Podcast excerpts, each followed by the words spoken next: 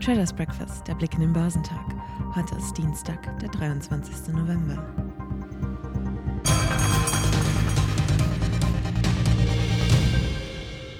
Im frühen Handel erhielten die US-Börsen positive Impulse aus China, wo die Zentralbank geldpolitische Lockerungsmaßnahmen signalisiert hatte, um die Erholung der heimischen Wirtschaft zu stützen.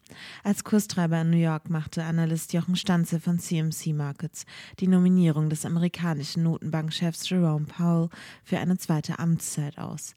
Diese Entscheidung von US-Präsident Joe Biden war ein richtiger Schritt, da ohnehin gerade sehr viel Zweifel an der Stichhaltigkeit der aktuellen aktuell Geldpolitik in einem inflationären Umfeld bestehen, schrieb Stanzel. Denn die Politik einer Notenbank lebt vom Vertrauen des Kapitalmarktes in deren handelnde Personen. Die Aktien im asiatisch-pazifischen Raum tendierten am Dienstag uneinheitlich. Der Hang-Seng-Index in Hongkong fiel um 1%, während die chinesischen Festlandaktien uneinheitlich tendierten. Der Shanghai Composite stieg um 0,4%, während der Shenzhen Component nur geringfügig nachgab. Der südkoreanische Kospi sank um 0,5%, der australische S&P ASX 200 stieg um 0,8%. Die Märkte in Japan sind am Dienstag wegen eines Feiertages geschlossen.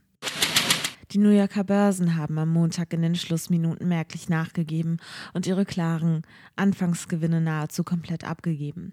Die Technologieindizes in der Nasdaq kamen nach anfänglichen Rekordhochs unter starkem Verkaufsdruck und schlossen deutlich im Minus. Der Dow Jones Industrial rettete noch ein Plus von 0,1 Prozent auf 35.620 Punkte über die Ziellinie, nachdem er in der letzten Sitzungsstunde noch fast ein Prozent höher notiert hatte. Für den marktbreiten S&P 500 ging es zunächst auf ein Rekordhoch bei knapp 4.744 Zählern und am Ende um 0,3 Prozent abwärts auf 4.683 Punkte.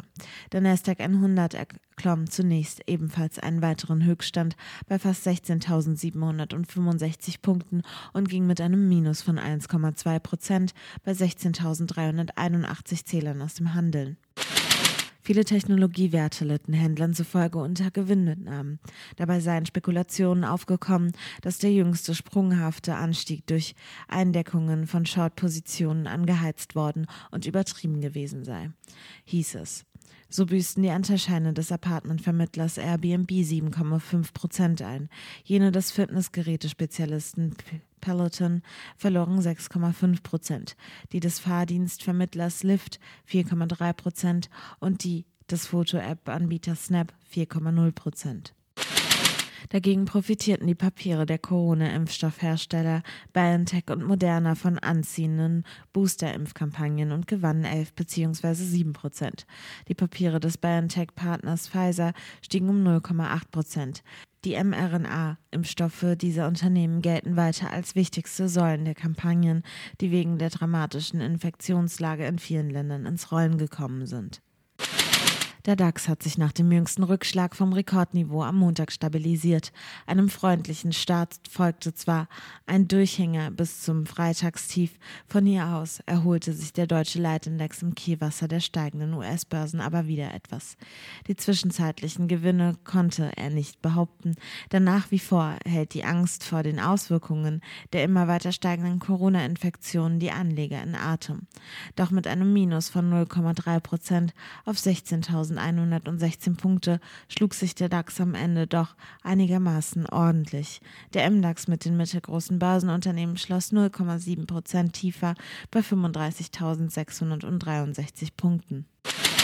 Auf Unternehmerseite stand am Montag Vonovia mit einem Kursrutsch von mehr als zwei Prozent im Blick.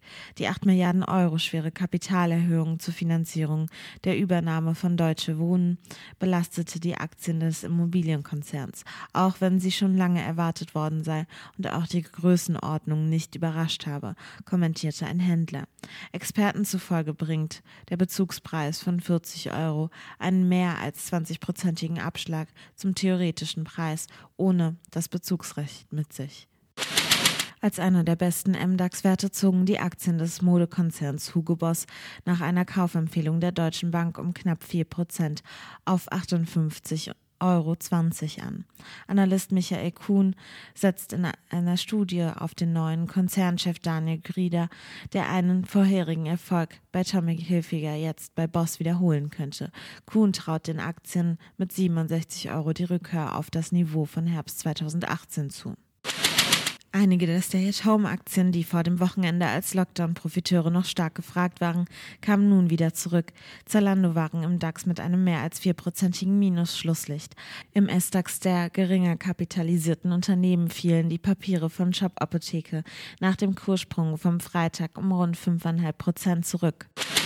Heute werden die Einkaufsmanager-Indizes für das verarbeitende Gewerbe und den Dienstleistungssektor sowie die Market PMI-Indizes für Deutschland und die Eurozone veröffentlicht.